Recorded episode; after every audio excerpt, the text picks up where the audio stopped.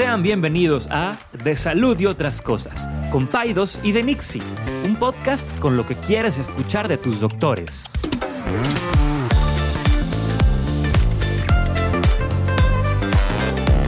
Les recordamos que ninguna opinión o consejo de nuestros anfitriones o invitados sustituye la valoración médica o representa a nuestra institución universitaria o de salud. Con ustedes, Paidos y de Buenos días. Good morning. Good morning. Después de cuántos? ¿Dos episodios nos saltamos? Dos se me hace ching. Ni modo. Pero aquí estamos. Aquí estamos. ¿Cómo están? Buenos días. Buenos días a todos. Gracias por escucharnos. Denle like. Recomiéndenselo a la vecina. ¿Qué más? Al vecino. Al vecino. Este, a, a todos sus. Al peor es nada. ¿Quién es el peor? Es nada. al, al lavacoches, al. Al que se, que les atraviese. Sí. Oye, ¿ya escuchaste Paidos y Nixie? ¡Wow! Te lo recomiendo. Te lo recomiendo ampliamente. No, sí, mucha gente nos recomienda. Mucha. La verdad es que, que donde, por donde menos te lo esperas te dicen, ay, escucho el podcast. Y, y el otro me dijo así una persona, ay, es una reunión. Que, o sea, alguien que yo no conocía, que, que como que sí me ubicaba, pero... Y, y me dijo, escucho el podcast y mi, respuesta fue, ay, qué vergüenza. Y dije, lo, ay, qué lo- oso". lo- mismo digo yo también, así digo, ay, perdón, pe- a ver, perdón, perdón, perdón, perdón. Este, pero es culpa de César. Es- Este, pues bueno, aquí estamos otra vez, miércoles de nuevo. Espero que estén pasando un día maravilloso eh, en este miércoles. Eh, todos los miércoles, excepción de los miércoles que no podemos grabar, sale a las 5 de la mañana. Si se quieren levantar tempranito. Oye, yo tengo gente que me- manda inbox o mensajes de que a las cinco y media, de que ya lo escuché. este, Pues te digo, es gente que sale a hacer ejercicio. Sí. Este, sale o hacer- que está despierta en la lactancia o con los niños o lo que sea, ¿verdad? Pues bueno, que tengan un muy bonito miércoles. Este, y bueno, pues qué, qué, Pues nada, yo fresco. fresquito. Home alone. Home- No, qué delicia. Invítame a vivir a tu casa. Vente. Ya me eché la trilogía del padrino. Ya, qué Las tres, güey. Qué buena película. Y, de- y- y seguidas. No, no de, no de Gilo, no, pues son nueve horas, pero No, en te, estos días me la he ido echando. te van a salir úlceras en las nalgas, cabrón. Avísame para. Creo que rentan los colchones estos neumáticos para que no te salgan úlceras de, de, de cúbito. No, pues nada, pues ya te había dicho, ya había ya dicho una vez, o sea, esto estar sin niños y sin esposa y así, pues, este, en la casa, ¿verdad? Sí tengo, pero están Sí. fuera. Este, primeras dos semanas está muy padre, pero luego ya te super mega deprimes. O sea, es de que ya no te hallas, estás todo ahí. ya. Pero ahorita pues estás en la etapa de, bueno, pues ya me acuesto tarde viendo la tele o como puro mugrero y ¿Quién- no recojo mi plato. ¿Quiénes de, ¿Quiénes de tus hijos son los que... O sea, Y- ¿quién te extraña menos? Benjamín. Benjamín, así, Sí, de es la que- que todos los días me dice que me extraña. Benjamín, eh, está bien, pero... así en, en- en FaceTime. Talk to your father y, Sí. y Benjamín. Ah, sí, sí, sí. Sí, este, ahorita vengo. No, los dos, pero pues no sé, en mi caso como que Lili siempre ha estado un poquito más apegada conmigo que su hermano, pero Claro. Pues es tan natural. Disfrútalo porque Sí, ya sé, el luego día ya que no te tenga pego. noviecito. Hijo, Hijo. el bateo. Te van a batear. Yo le decía a Astrid, Astrid, ¿quién está más guapo? ¿Justin Bieber o yo? Y me decía, tú papi. ¡Ah! Yo, Obvio. ¿Y ahorita? Nada. Ah, Maldito novio ahí, viendo mi, viendo mi, viendo mi tele. Comiéndose mi mandado. comiéndose mis palomitas. Maldito perro. Pues ni modo, así, así es. O sea, pero, Pero- no, está, está. O sea, obviamente sí los extrañas y todo, mucho y todo, pero no creas. O sea, sí he visto películas, esas que te digo, pero pues yo aprovecho para darle duro a la chamba. Claro. O sea, siempre estoy de que, bueno, tengo que llegar a la casa a bañar a los niños y, y ahorita soy de que, pues ya, o sea, me dejo ir. O sea, darle hasta morir aquí y, y ya sin, o sea, como que tengo un poquito más de libertad de darle más duro a la chamba y ahí como que te refugias un poquito y luego llegas a la casa y ya, ¿verdad? Pero, pero bueno, en, unos, en unas semanas estaré yo por allá. Pero ¿tienes, ¿tienes alguien que va a ayudarte? ¿O tú estás ¿A la limpieza? Sí. Sí, sí, sí, cuando yo no estoy en la mañana. Eso no es Home Alone, entonces. Por- Home Alone es Home Es Alone, así o sea. de que cajas de pizza por cal- todos sí, sí, lados, sí. calzones Calzón tirados. volteado para Tienes que ir a Walmart a comprar más calzones, así. Déjame te voy a decir, voy a hacer una confesión. Cuando yo estaba en la, en, la escuela de medicina. Ah. ¿Cuántos calzones crees que tenía? 30. 30. Cuando ibas a Matamoros lavabas. No, me sí, digas sí, sí, eso. exactamente. No, 30 no puede calzoncitos. Si no, si no tenía accidentes, me duraban todo un mes. Híjole. Pero bueno, ¿qué onda? Nada, pues este, Oye, a ver, 30 entonces, calzones. 30 calzones.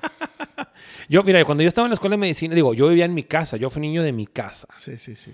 Yo me salí el día que me casé, ya lo, ya lo he dicho Virgen, antes. virgen. Ah, se queda de cuenta.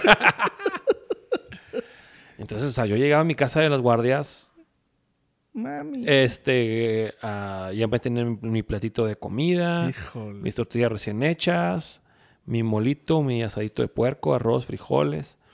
Después de eso, te, te lo juro, de que iba subiendo las... Porque haz de cuenta, yo iba por niveles, llegaba tan cansado. Primer nivel estaba en la cocina, llevaba Sí. a comer. Después ya subía, ya subía a, habi- a la habitación. Súper mal, pero iba subiendo las escaleras, quitándome la ropa así en las Sí, sí, escaleras, sí, sí, tirando sí, así Sí, sí, sí. y a dormirme o a bañarme.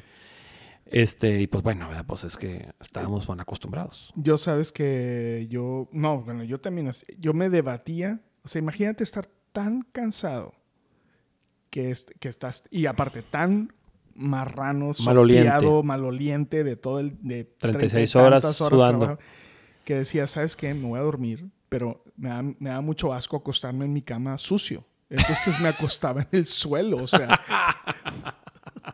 o sea, era Como perro como que un eras. perro así. No, no, no, no, no, no, qué locura. Ok, bueno. Fíjate, te quería, te quería comentar una idea que, que traigo ahorita de como para los próximos ep- episodios. Órale, o sea, una trilogía. serie. Como una ¿Te trilogía. das de- cuenta? Traigo la onda Godfather bien cañón. Ahorita échame todas las líneas del padrino, me las sé. Me vas a hacer una oferta que no No voy a poder puedo. rechazar. Oigan, todas las personas que no han visto esa película, Bueno, por, claro. por piedad. Sí, sí, sí. O sea, Tiene que ver. La uno de perdido y luego ya las tres, pues ya es invertirle Sí. tiempo, ¿verdad? Pero. sí, no, son buenísimos. Digo, ya las había visto varias veces, pero ahorita o sea, me tiene mucho que no les veía. A mí me gustan mucho las películas de, de la mafia italiana, así, de Goodfellas y este, muy- Sopran- este, Casino, Casino. todas las de Martin Scorsese, Sí. las del Padrino, etcétera. Pero bueno, te voy a hacer ahor- ahorita, vamos a hacer una, una- quisiera hacer una serie, a lo mejor dos y dos. Ok, dos y dos, o sea, cuatro. O sea, o- Pues, pues sí, uno y uno vemos, pero... órale. O sea, yo te, yo te quiero preguntar, quiero que hablemos de una como curiosidad que yo siempre he tenido de, tu, de lo que tú haces. no manches. ¿Sí? O ver, sea, dale. o sea, yo te voy a preguntar, yo te voy a hacer una pregunta de, de un tema de, de lo que tú haces, que siempre he dicho, ay, ¿cómo le hace este vato? Qué, qué interesante. Y luego el siguiente episodio tú me preguntas de otra. Ándale, parece. Y si queremos, lo vol- volvemos a rebotar. O sea, de dos o cuatro, ya veremos. Órale, pues, me gusta la idea. Entonces, O sea, otra vez Payos y Nixie, no scripts, no, no, hombre, no. planning, we do it here. O On sea, the aquí- fly. este, ok. Yo te quiero, entonces bueno, lo que yo te quiero ahorita preguntar es, y, y me salió, me salió a raíz. Fíjate que me no, no, no es algo raro, si me toca de repente pacientes en la consulta prenatal, 34 semanas de gestación, donde me comparten que durante el embarazo se dieron cuenta que uno de los dos tenía una, enfermedad, una infección de transmisión sexual. ¿Ok? Pero para ese punto ya se ve como que ya lo manejaron y ya lo platicaron y ya no hay tanto issue. ¿verdad? Ya de que no, pues sí, pues salió positivo tal examen, y- pero este, ya le dieron tratamiento y ya. O sea, se ve que ya lo resolvieron el problema. Claro. Entonces, lo que yo te quiero preguntar es, imagino que a ti te toca de manera, de, con cierta frecuencia, a lo mejor no todos los días, que en el screening o en el manejo o en el... En el en- te encuentras con ese, con ese tema de que alguno de los dos tiene alguna infección. Digo, imagino que lo detectas en la, en la mamá seguramente. O sea, mi pregunta es, ¿cómo manejar en el consultorio una pareja que está embarazada y que sale el tema de la infección de transmisión? O que se quiere embarazar y que en el, en el screening que tú haces detectas una infección de transmisión sexual. ¿Cómo manejas eso en el consultorio? A mí siempre, siempre se me ha hecho eso muy interesante. O muy difícil. O No, por bueno, eso, muy difícil. sí, sí, Interesante porque es difícil, Sí. obviamente, súper. sí. Y yo imagino que tú tienes un mini protocolo o alguna manera en la que lo haces. Híjole. Pues mira, me iría un poquito más atrás. O sea, diría que, o sea, parte de las cosas que debemos de estar haciendo los ginecólogos, y asumiría que los pediatras también, nada más que son cosas que se nos pelan. ¿eh?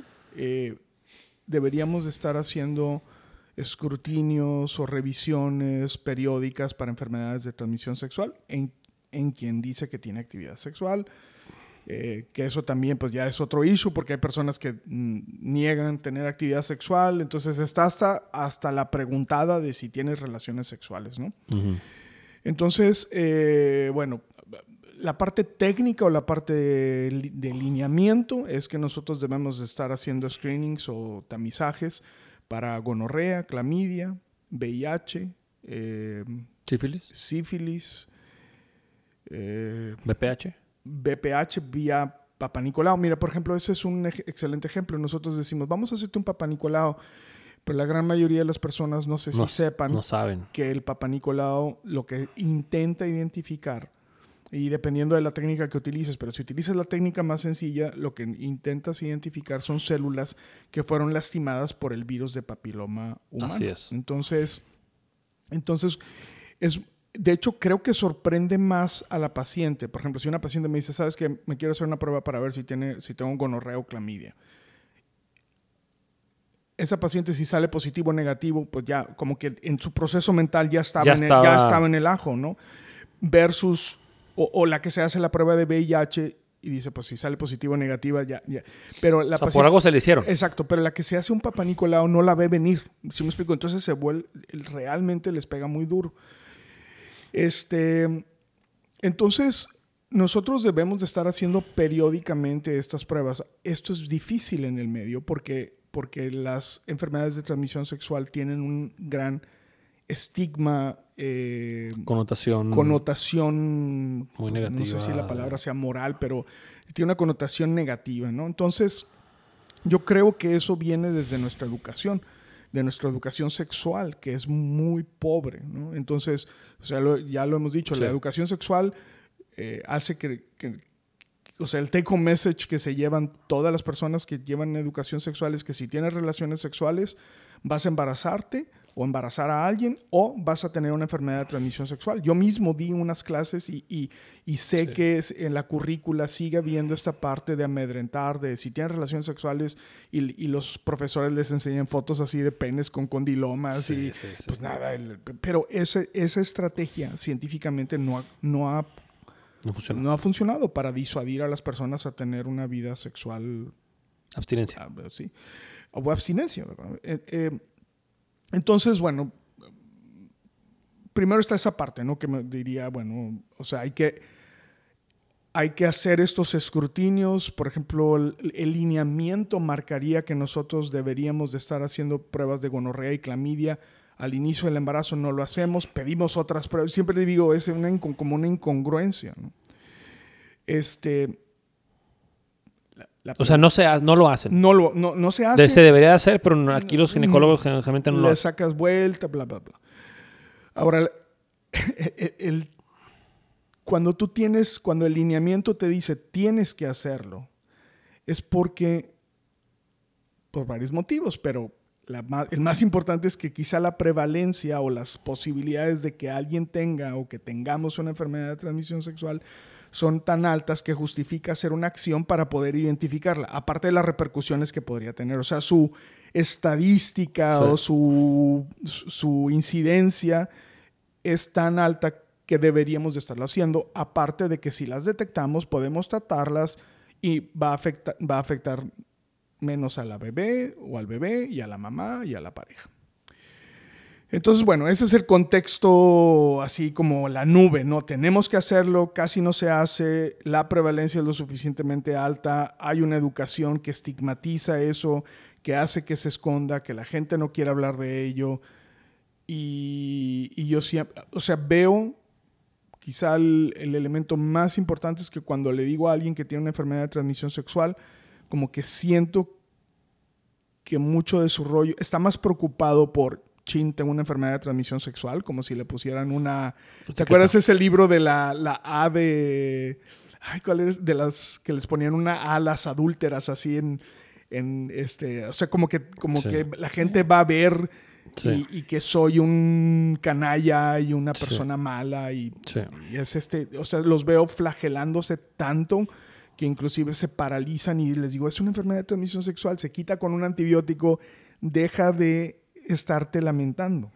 Bien, entonces está esta parte que vive quien tiene una enfermedad de transmisión sexual, o sea, es, esta parte de, chin, estoy enfermo, y luego la parte como afectiva de esto es una enfermedad de transmisión sexual, qué implicaciones tiene para mi vida, para el futuro, tengo que contarle al resto de mis parejas. Y luego está el quién me la pegó, que eso todavía se vuelve más rollo, porque muchas enfermedades de transmisión sexual son asintomáticas. Entonces, y entonces es difícil hacer el, ah, fue esta persona o esta persona o esta persona o esta persona. Entonces... ¿Qué te seguido te pasa que, o sea, que, o sea, que hay un conflicto entre la pareja donde detectas una, una transmisión sexual? Bueno, primero que nada, a ver, si lo detectas en el control prenatal, o sea, porque si, si, la, si viene una, una, chava, una persona, una mujer sola, con esa inquietud, sale positiva, le das tratamiento, creo que no hay, o sea, es lo que acabas de mencionar, todo lo que acabas de decir. Pero cuando viene la pareja, o sea, supongamos que viene la pareja y, no sé, sale positivo el BDRL o algo, o sea, se detecta algo, mi pregunta principal es, ¿se lo dices, se lo dices solamente a la mujer primero o se lo dices a los dos en la consulta? Pues mira, en ese escenario, en el, he tenido pacientes que han tenido un granito, hace cuenta, una espinillita, y se empiezan a psicotizar, o se empiezan, y, es entendible, ¿no? Empiezan a darle vueltas y vueltas y vueltas, lo buscan en Google, ching, tengo una enfermedad de transmisión. Llegan aquí, o sea, es, así casi me dicen, necesito que me revises esto, porque si esto es lo que pienso que es, o sea, este vato lo voy a a cortarlo, ya sabes que... Lo voy a castrar. Y, yo, a ver, traes una espinilla. O sea, relax. O sea, sí hay, eh, está todo este contexto de lo que sucede alrededor. Eh, mira, en el caso específico, por ejemplo, de BPH, muchas de las repercusiones clínicas aparecen mucho tiempo, mucho, mucho, mucho, mucho tiempo después de la infección. Entonces, es, en, el caso, en el caso de herpes, pues no, porque la enfermedad es tan dramática en su presentación inicial que es, o sea, a ver, yo no tenía esto y de repente tengo esto y, qué pasó aquí, ¿verdad? En, otras, en, en, las otras enfermedades es mucho más elusivo, mucho más difícil porque pasa tiempo, porque son asintomáticas, porque nada más vemos la repercusión de la enfermedad o los efectos. O sea, no vemos el... No, no te está saliendo fuego de la O sea, es la gran mayoría de las veces no sucede así. Lo vemos en infertilidad, lo vemos en otros casos. Entonces, bueno, regresando a tu pregunta, es, o sea, quiero que estoy pensando que estás preguntando que cómo lo manejo. Yo trato de manejarlo con mucha con mucha compasión. Esa sería la palabra que utilizaría hoy. A ver, vamos a centrarnos en el tratamiento. ¿no? O sea, es, eh, de, cierta forma, quizá el ejemplo que utilizaría no es lo mismo, pero hubo, hubo, fue tal el estigma que, que daba esa misma vibra cuando estuvimos COVID. Si me explico, cuando le decía, a ver, a ver, sí te infectaron, fue tu yerno, fue tu... Pero vámonos a centrar en esto, ¿no? Y luego después de que salgamos de esto, porque, porque lo contrario es lo malo, ¿no? Lo contrario es, es, estar tan centrado en la parte de el estigma de la enfermedad de transmisión sexual, el, el, el quién me la pegó, el que, que, no, que descuidas la parte terapéutica. Y eso es lo que a veces creo que... Entonces, cuando me ha tocado no lo escondo, no lo minimizo. Siempre digo, esta es una enfermedad de transmisión sexual. E, entonces, hay esta mirada de, oye, me estás, poniendo los cachos, me estás poniendo el cuerno, ¿qué está pasando? Eh, siempre les digo, no necesariamente fue algo que ocurrió recientemente. Yo creo que son dos problemas aislados, o sea, son dos, están relacionados, pero son problemas que están aislados, ¿no? Porque eh, eh, por un lado está el dolor de la enfermedad de la transmisión sexual, el estigma de la enfermedad de la transmisión sexual, la enfermedad, de la, o sea, la enfermedad como tal y el dolor El daño que de- trae la pareja. el dolor del engaño. Y, y todo eso contribuye, dependiendo del- de la persona, puede contribuir al, do- al, pues al, sí, al dolor o al sufrimiento. Hace unos días alguien puso en algo que, algo que yo puse, me preguntó, algo- ah, una paciente que estaba pariendo me decía que ella notaba que cada vez que parían algunas de nuestras pacientes las veían como quejarse o porque ella tuvo cesáreas. Entonces le digo que ella, ella hacía un comentario donde hacía una, donde, donde ponía en el mismo término dolor y sufrimiento. Y, y para mí el dolor y el sufrimiento son diferentes en el sentido de que el dolor es algo muy físico, muy es un, Sí. es un es algo de neuroreceptores, de estímulo, mientras que el sufrimiento es algo mental, ¿no? Entonces tú puedes tener un dolor muy fuerte y no estar sufriendo, este, versus puedes tener un sufrimiento muy grande y no tener dolor. Es. Eh, pero sí creo que el dolor eh, es agravado por el sufrimiento. Pero bueno, no me quiero salir del tema. Entonces, yo, yo lo trato muy frontal. O sea, sí me ha tocado escuchar de ginecólogos que esconden la información. No, no te apures. Esto lo agarraste en una alberca. o en el baño. la clásica. O, Y tómate esto y ya. O sea, se evita el tema, le da tratamiento y ya. o lo que es mucho peor. Mucho, pe- bueno, no sé si mucho peor, pero para mí es, es este, este discurso, híjole, no quiero... ¿Moral? Moral, evangelizador, pecaminosa. Si me explico, cuando se van por ese rumbo, ¿verdad? Pues hay gente que se va por ahí. Sí, claro. Esto te pasó por esto. Imagi- o sea, hay un juicio. Sí. Ah, esa es otra palabra que utilizaría.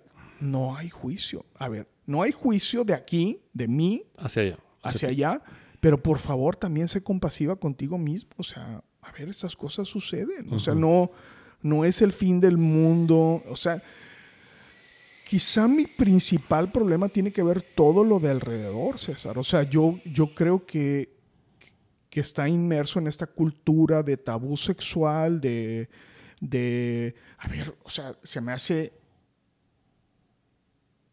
bueno, espero no genere mucho problema, pero se me hace una aberración que la educación sexual se obtenga en pláticas prematrimoniales en el 90% de los que se casan aquí que son católicos. O sea, eso no, a ver, la educación sexual no debe de venir ahí. Para empezar ya es muy tarde. Para empezar ya es, Para muy, empezar ya es muy tarde. tarde. si vas a tomar algo ya que te vas a casar. Pero aparte pues, hay un sesgo impresionante. Sí, claro. Impresionante. Y- Y lo peor de todo es que muchas de esas pláticas las dan doctores. Sí, sí, sí. A ver, el doctor tiene una función de educación, o sea, sin duda, y puedo entender que algunas cosas puedan ser controvertidas, pero no te puedes, o sea, a ver, la, la- la ciencia está escrita, vaya, no, no, no puedes, eh, no sé, por ejemplo, algo muy, muy, muy, muy típico, ¿no? O sea, que, y yo lo, lo menciono así tal cual. O sea, tú puedes decir, usar anticonceptivos orales, hormonales, está en contra de mis preceptos religiosos. Y, y- y cuando tú dices eso, estoy, lo respeto perfectamente, como quien dice, los domingos vamos a echar la flojera para orar y para, ¿sí me explico? O quien dice, tú te vas a poner una burka, a ver, it's your call, o sea, tú puedes, yo, mi respeto a las religiones es- va en ese sentido, tú puedes escoger en tu religión lo que se te pegue la gana. Pero no puedes decir que los anticonceptivos hormonales orales van a generar infertilidad para siempre, Ujú. porque eso es una mentira. Ujú. Eso es mentira. Entonces, tú puedes decir que una enfermedad de transmisión sexual es un pecado y que a lo mejor vas a llegar al purgatorio, y, y- ¿sí me explico? Pero no, no lo pondría, o sea, haz de cuenta, hay gente que es, esto es un castigo divino, that's what you get, o sea, hay ese juicio por parte del doctor. Imagínate, pobre paciente, imagínate llegar enfermo, dudando sobre tu relación de pareja y luego que aparte tengas un juicio Sí. eh, eh, que, que ahí mismo tengo... No, me muero, me da, me, me da mucha tristeza y lo veo en pacientes, o sea, pacientes que me dicen, no, o sea, años después, César, años después, no, es que, te lo dicen, es que, es que yo tuve papá Nicol, yo tuve BPH. Ok. No tuviste, tienes. Sí, bueno, ¿no? pero tuvo, tuvo una Sí, lesión por, ya, perdón, ya, ya. la propia sería, Sí, una, sí, tuvo sí, una sí. lesión por virus de BPH. Le digo, ¿y, qué? y ya, ¿verdad? No, no te generó problemas? No, pues sí. Es que... y, pero ves en el paciente la carga. Sí. Vaya, bueno, La también, culpa o- Sí, nadie anda por el mundo diciendo, este, ese, yay, tuve BPH. Pero, Sí. pero, pero es, no sé, me gustaría que llegáramos un día donde el paciente diga, ok, mira, me y, y muchas veces, esta pregunta yo se las hacía a los alumnos y es una pregunta que es, ¿qué es promiscuidad? Porque cuando hablamos de promiscuidad o de... Había una definición en mis tiempos de estudiante de medicina. ¿Qué es? Creo que eran más de dos o tres parejas al año. Sí. Eso era la definición cuando yo estaba en la escuela. Yo, Digo, que estaba así en el libro de propedéutica, ¿verdad? Así de que... yo le preguntaba... Pero no digo, no sé si eso todavía exista. Yo ¿verdad? no sé, la verdad es que es, es irrelevante. Sí. Yo, yo pienso que es irrelevante porque una mujer, me voy a dar un ejemplo, no sé si clásico o no, pero una mujer puede tener un solo compañero sexual. Pero si ese vato tiene, es así, este, no sé, es pediatra.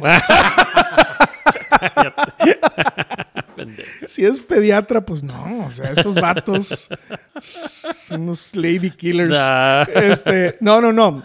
Este, Sí, o sea, que sea un gigolo. Sí, exacto. Mm, Sí, exacto. Y, y tiene múltiples compañeros. Pues entonces es irrelevante que le hagas esa pregunta a la paciente. Sí, es correcto. O sea, y puedes tener a alguien que es muy cuidadoso y que tiene múltiples compañeros sexuales y que es muy, muy cuidadoso y que usa condón y que, bueno, si bien el condón no protege Del eh, todo. el del todo, pero bueno, pues es cuidadoso. Es más, no sé, voy a dar un ejemplo. Esta persona tiene múltiples compañeros sexuales, pero aparte con cada pareja les pide un escrutinio para enfermedades de transmisión sexual. Entonces él tiene ciertas garantías. Pues sí, ¿y qué? O O- sea, Sí. Entonces, no sé, como que mi, mi, mi corazón, o sea, está la parte técnica que se tiene que hacer, pero siento, me da, me da como más eh, cosa el, el cómo se siente el paciente. Quiero, quiero así como decirle, oye, tranquilo. Vamos a tratarlo, no te, no te juzgues duro, no pasa nada, no es un, no es un castigo divino, no es una, no, o sea, no, si, si me explico, puede haber gente que esté en contra de lo que esté diciendo y, y, bueno, pues muy respetable, ¿no? Pero, Cuando- pero yo creo que eso es un distractor para el tratamiento. en, tu, en, tu, en tu práctica, ¿tú pides el BDRL como de rutina? Sí, Ok, entonces ahí te quiero hacer una pregunta. Tú pides exámenes, ¿verdad? sí. Y le das una orden a la paciente, dice bi- biometría hemática, Sí. CUMS, este, glucosa, BDRL. Así, Sí. dice la, así dice la orden, ¿no? Eh, hepatitis B también. Tú le dices a la paciente qué significa BDRL, nomás le das la orden y ya. Eh, la gran mayoría de las veces no le digo nada por flojo. Ok. Pero sí me. Pero, le, pero ¿sabes qué? que me da. Recientemente lo he estado haciendo. Haz cuenta que estoy escribiendo la, la orden Y le dices para qué y le voy a decir: me te voy a pedir una BH para ver si tienes anemia, te voy a pedir un perfil bioquímico para ver cómo está tu azúcar, te voy a. Y si él me tiene, eh, si él me tiene, le digo, y te voy a pedir BRL para ver si tienes sífilis. Y me dice, ¿qué es eso, doctor? ¿O por qué es eso? Ah, ya, les- ya se lo explico. Como que es de le dices algo Sí. de rutina que hacemos a todos los pacientes. Pero por flojito, muchas veces no lo explico. Muchas veces no lo explico. Eh. De hecho, ese es mi problema con el Papa Nicolau. Que el Papa Nicolau lo hago, luego resulta que hay una lesión, entonces sopas perico, pues hay que hablarle, y entonces ahora, pero ¿cómo? ¿Por qué? Si es para el Papa Nicolau, es para el cáncer, no, bueno, sí, pero es que el cáncer es por BPH en la infinita mayoría de las veces, entonces empieza este discurso difícil y entonces, ¿quién me lo pegó? ¿Por qué fue? Yo siempre me he portado bien, no es posible, yo soy una mujer, eh, soy monaguilla, este, o sea, lo que quieras ponerle, o sea. Digo, pero bueno, ahorita hablamos un poquito del VPH de un minutito. Nomás Sí. te quiero regresar al BDRL tantito. Porque es algo que se pide de rutina, así de que a todas las embarazadas les piden eso, ¿verdad? Sí. Entonces, mi pregunta es, cuando la, lo que sucede generalmente es que la, la paciente, bueno, vamos a poner dos escenarios. escenario número uno. La paciente te manda los estudios por WhatsApp o se los manda tu asistente, tú los ves y, y ves el VDR positivo. Ahí tú qué haces? ¿Se lo comunicas nomás a la señora o a los dos cuando están en la consulta? No. O- no, bueno, es- no, esas cosas es, mira, O sea, vaya, no sé qué lo Depende correcto. de la gravedad. Haz cuenta, mira, voy- me pasó recientemente, me salió un antígeno de superficie de hepatitis B positivo. Ajá. O sea que eso es una- otra enfermedad de transmisión sexual. Fíjense, lo- lo- quizá lo que quiero transmitir aquí es que hacemos algunas pruebas de enfermedades de transmisión sexual, pero otras no. No, y, y- y, o sea, es más, es más frecuente gonorrea y clamidia que hepatitis B, pero sin embargo pedimos hepatitis B. Y eso me hace... Y el lineamiento marca dice que tienes que pedir gonorrea y clamidia. Sí. O sea, O sea, generalmente creo que se. Digo, no, no estamos saliendo un poquito. no- bueno, sí, no. Pero por ejemplo, el, el- el- a lo mejor la razón por la cual se pide tan de rutina lo que, la hepatitis B o el VDR es por las repercusiones que puede tener en el bebé. sí, sin duda, y a lo mejor también por la facilidad, porque el gonorrea y clamidia lo tienes que tomar de área Vaginal. genital. Sí. Y entonces, eh, no sé. Pero bueno, Este, sale positivo el VDRL. ¿Qué, qué sigue? Depende de la gravedad. Yo le hablo al paciente y le digo, sabes que ya puede ser que lo cite. Ajá. Habitualmente, te voy a dar un ejemplo, algo que la, mucha gente no sabe. Si a mí me sale, por ejemplo, un estudio alterado, Sí. no le hablo al paciente hasta que no esté seguro. Tengo que tener un espacio disponible para él la próxima, el próximo día. Ah, entendí. Porque si le hablo, haz cuando no sé, imagínate hablarle el viernes y Sábado, decirle, sábado a las 3 de la tarde. BDRL positivo. ¿Y, y qué? No, no, te veo el miércoles de la próxima. No, o sea, entonces, sí. muchas veces me llega el resultado y le digo, ok, vamos a esperarnos a reportar este resultado hasta que yo tenga, hasta que tengamos un día para él o para ella, ¿no?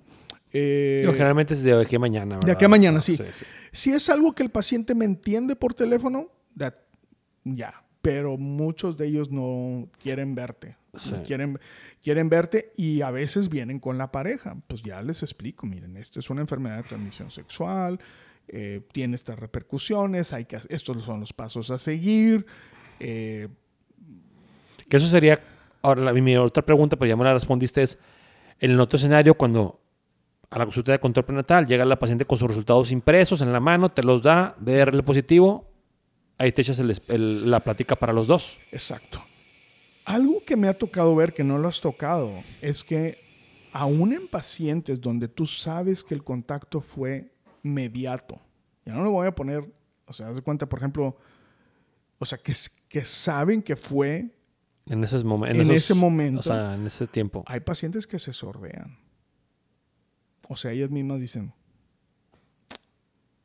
o sea, eh, está esa parte... Pero del- ¿cómo que se ordena? O sea, No, dicen, no, no, no le dicen nada.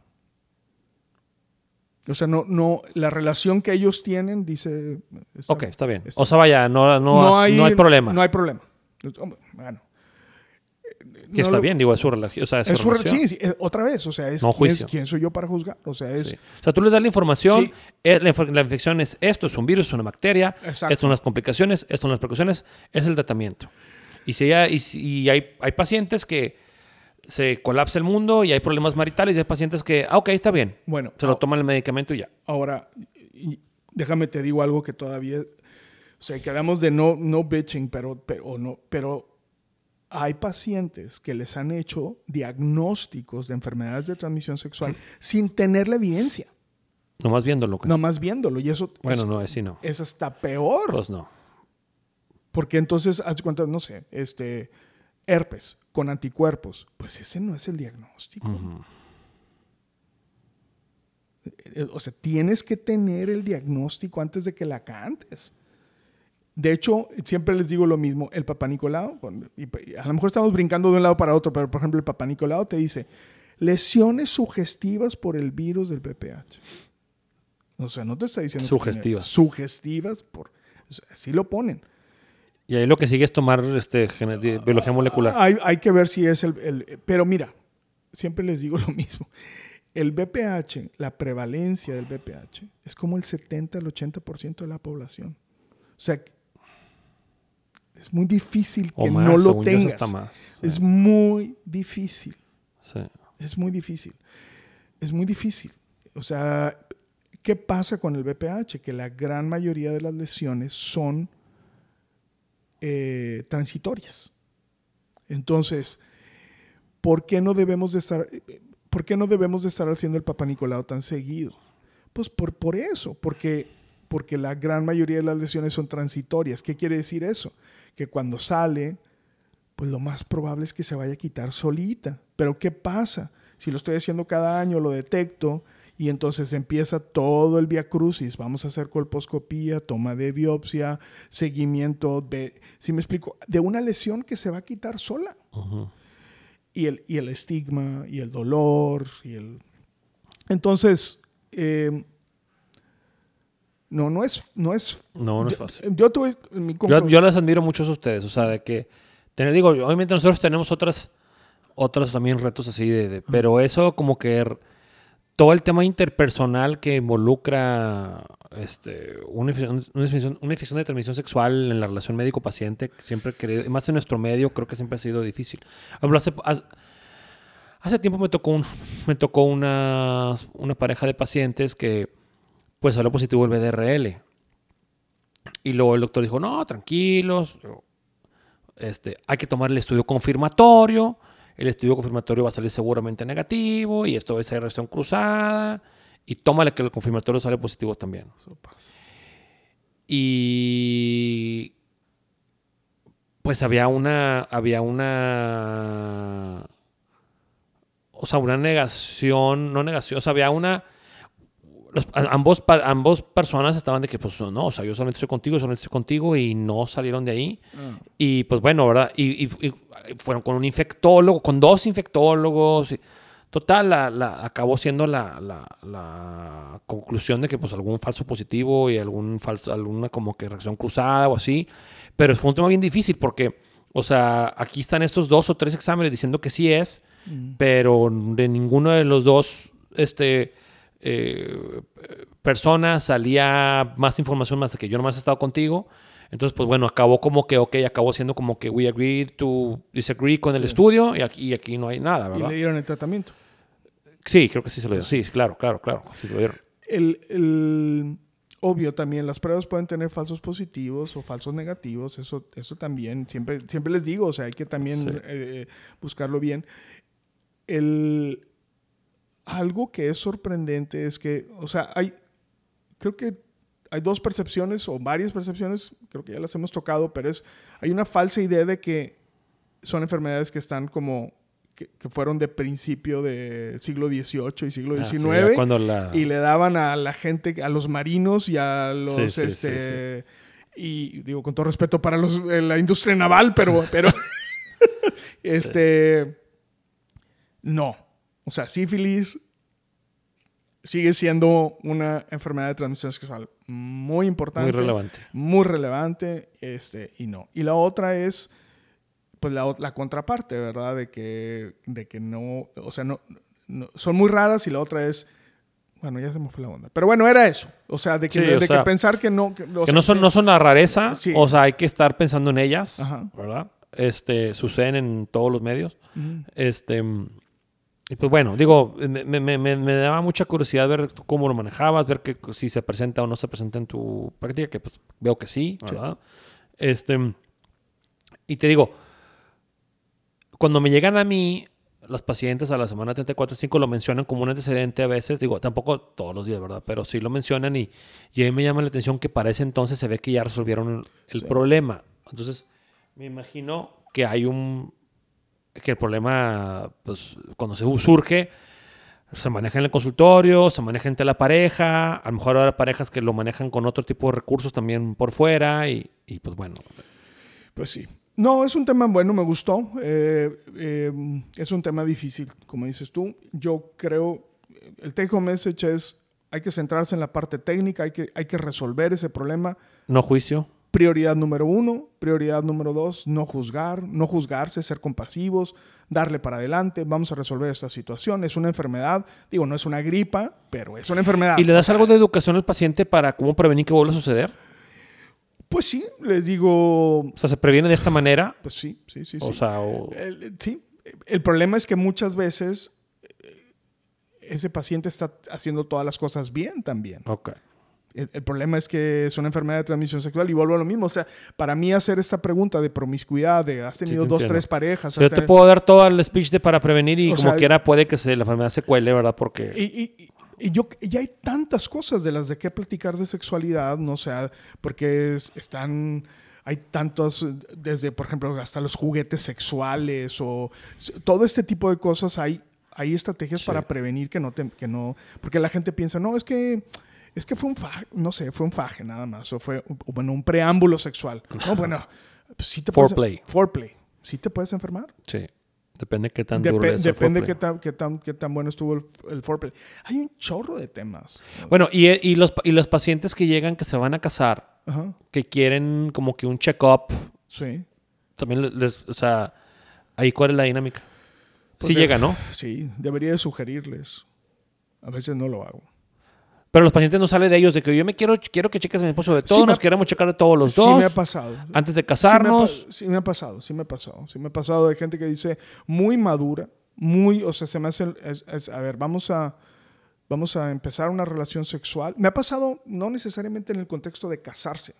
Si me explico? Es, oye, ¿sabes que tenía tres años de no tener relaciones sexuales? Voy a empezar a tener relaciones sexuales con esta persona. ¿Qué estudios le pido que se haga? Para. Se me hace wow. O sea, puede ser poco romántico si lo piensas. O sea, a ver, tráeme tu cartilla, perro. Para. pero, pero se me hace. Se me hace muy responsable. Sí. O sea, de que vamos, vas a ver en lo que me voy a meter. ¿Sabes qué? Me, me dicen, ¿cuáles son las enfermedades de transmisión sexual más frecuentes? ¿Cómo nos podemos checar? Yo y él, o él y yo, él y ella, o lo que sea, ella y ella, para que no tengamos un problema. Se me hace, otra vez, pues sí está dura la platiquita, pero sí lo puedo, puedo imaginarme así, así, así en un, así en una escena de, de Gris, o de, ¿te, te acuerdas de la película esta de Vaselina? ¿De vaselina? De vaselina, sí. Así, de de repente, unos besitos así, y de repente, eh, espera. Da- Espera. Espera, necesito que te hagas tu prueba. We go together. y hay los títulos. ¿no? No, Pero- mira, yo creo que sí es bastante. Digo, yo sí he tenido este, personas cercanas y pacientes que han dicho, ¿sabes qué? Antes nos vamos a hacer un check-up así sexual, ¿verdad? No hay una guía al respecto, ¿verdad? De que, eh, de que o sea, es algo como que te escoge, la, escoge cada, cada paciente, ¿no? O sea, no hay realmente un... Yo te voy a decir algo, César, y, te- y- y- y va a sonar a reclamo porque lo es. Creo que el gremio pediátrico Ajá, no está abordando este tema como debería de hacerlo. seguro, sí. O sea, es, ustedes deberían de estar hablando con los niños y las niñas y quitar este contexto de coacción, de te vas a morir, de te vas a embarazar, de te- o sea, es, debería de, o sea, ¿por qué la gente ha tomado esta responsabilidad, nos ha, nos ha usurpado esta responsabilidad? Porque nosotros no lo estamos haciendo. Pero deberíamos de estarlo haciendo. O sea, estos niños que, que yo veo de adultos, les faltó mucho de educación sexual. Entonces, Sí. creo que debería ser un tema. El pediatra que diga, ¿sabes qué? Voy a hacer un. Voy a juntar a mis adolescentes y les voy a dar un curso de. O sea, eso". sí hay. O sea, por ejemplo, yo en cada... El tema, digo, ya, no- ya vamos a acabar, pero el tema es, por ejemplo, para que un adolescente vaya a la consulta, no es fácil. Por ejemplo, a mí cuando los adolescentes vienen a mí a verme por un dolor de garganta, aprovecho para rápidamente hacer un escrutinio, por lo menos verbal. ¿verdad? O sea, porque un- puede venir uno- un, no sé, un chavo de 16 años, viene porque le duele la garganta, ahí lo tienes que aprovechar porque puede que no lo vuelvas a ver en dos, tres años más. Sí, Y, y ahí yo a veces digo, nada más, ¿sabes qué? Yo sé que viene por un dolor de garganta, pero espérame teniendo fuera. Te Quiero hacer unas preguntas bien rápidas, nomás para su Sí. control. Y generalmente son muy honestos, ¿eh? Cuando, cuando ven que hay una, como una, claro. una iniciativa genuina de, oye, quiero cuidar tu salud, te voy a hacer algunas preguntas. Y, este, es como que, digo, no lo somos todos, pero es como que lo que en teoría hay que hacer, ¿verdad? O sea, El, eh, yo creo a los papás que nos escuchan, porque no, ahorita como que te eché toda la paleta a ti, No, pero no, es, sí. a ver, papás, tienes un niño adolescente, 12, ¿qué será? 12, 13 años, 11. Llévenlo con el pediatra, le dices, ¿sabes qué? Quiero que le hables a este vato o a esta Sí. niña sobre sexualidad, sobre masturbación, sobre... No, porque, o sea, Sí. sí me explico, me tocó, me, this is a true story, me, me tocó escuchar de un pediatra que le dijo a un niño que si se masturbaba, Se quedó ciego. se iba a quedar ciego. No sé, le dijo otra cosa, pero... Sí, o sea, pero, que le, que le daba, sea, que se iba a enfermar, que o algo le iba a pasar. Sí, sí. O No, pues no. ver, entonces, hablar de sexualidad, de diversidad, de, de todo, o sea, poner el tema de sexualidad ahí en la mesa, porque Sí. para, para los chicos es... es- es- es- La pornografía también es un tema que yo trato de poner en la mesa cuando. Otra vez más, trato de tener esta conversación con los papás antes. Oye, o sea, porque también hay que. Son menores de edad, ¿verdad? O sea, Sí, sí, sabes sí, que yo quiero platicar con tu hijo de, no sé, 13, 14 años o 12 de esos temas. Porque, uno, porque es una realidad, o sea, no, no es como que el niño no esté expuesto a estos temas, no es como que no le platican de esto en la escuela, no es como que no tienen acceso a un celular, no es como. Entonces, como que. Pero yo siempre les digo, es un equipo que tenemos que ser tú y ustedes y yo. claro. O sea, es un equipo claro. en el cual yo le entro a, a tratar de, de- de ejercer un poquito de educación sexual en esos temas, pero necesito que ustedes me ayuden, ¿verdad? No es de que, bueno, ve con el doctor y ahí lo que él te diga y ya no platicamos, pues no, ¿verdad? Porque No, pues va a ser, aunque puede que ayude, pues no va, no, va, no va a penetrar tanto como si fuera... No, y es difícil, porque es- y aparte es algo muy delicado, ¿no? Porque, por ejemplo, hay papás que no quieren Sí. hablar de diversidad sexual Sí. y está bien, o sea, no, no, otra vez, no hay juicio, pero tú puedes decir, ¿sabes qué, doctor? Quiero que hablemos de estos temas Exacto. y nada más. Está bien. Ah, perfecto, está bien. De acuerdo. Está de acuerdo, ¿verdad? Va, va a quedar trunca tu, la educación de tu hijo, pero está, Está bien. bien. no hay problema. O sea, Sí, sí, sí. Muy bien, pues ahí está. Ok. ¿Te, res- te respondí Sí, sí, sí, sí. la verdad es que sí. Los admiro en ese, en ese tema ustedes porque sé que es un tema difícil. Y pues bueno, a ver, vete preparando a ver qué me vas a preguntar a mí, Ya de está. qué tema. Ya está. Y este... ¿Cómo le vamos a llamar esta serie? Serie de... Bueno, ya ahorita a ver- Curiosidades en el consultorio. Está bueno. Órale, Oye, César, pues muchas gracias. A ti. Buen, buen miércoles. vente a mi casa. ¿Ya? Vente mañana. Oye, tengo esta pijamita. para que no te asustes. el- Digo, tú en tu, tú en, tú en tu cuarto, ¿verdad? Yo, no, ahora sí. no, no, no. Yo en el no, mío, ¿verdad? No, ¿de qué lado voy a dormir? Órale, bye. Ay, hasta luego.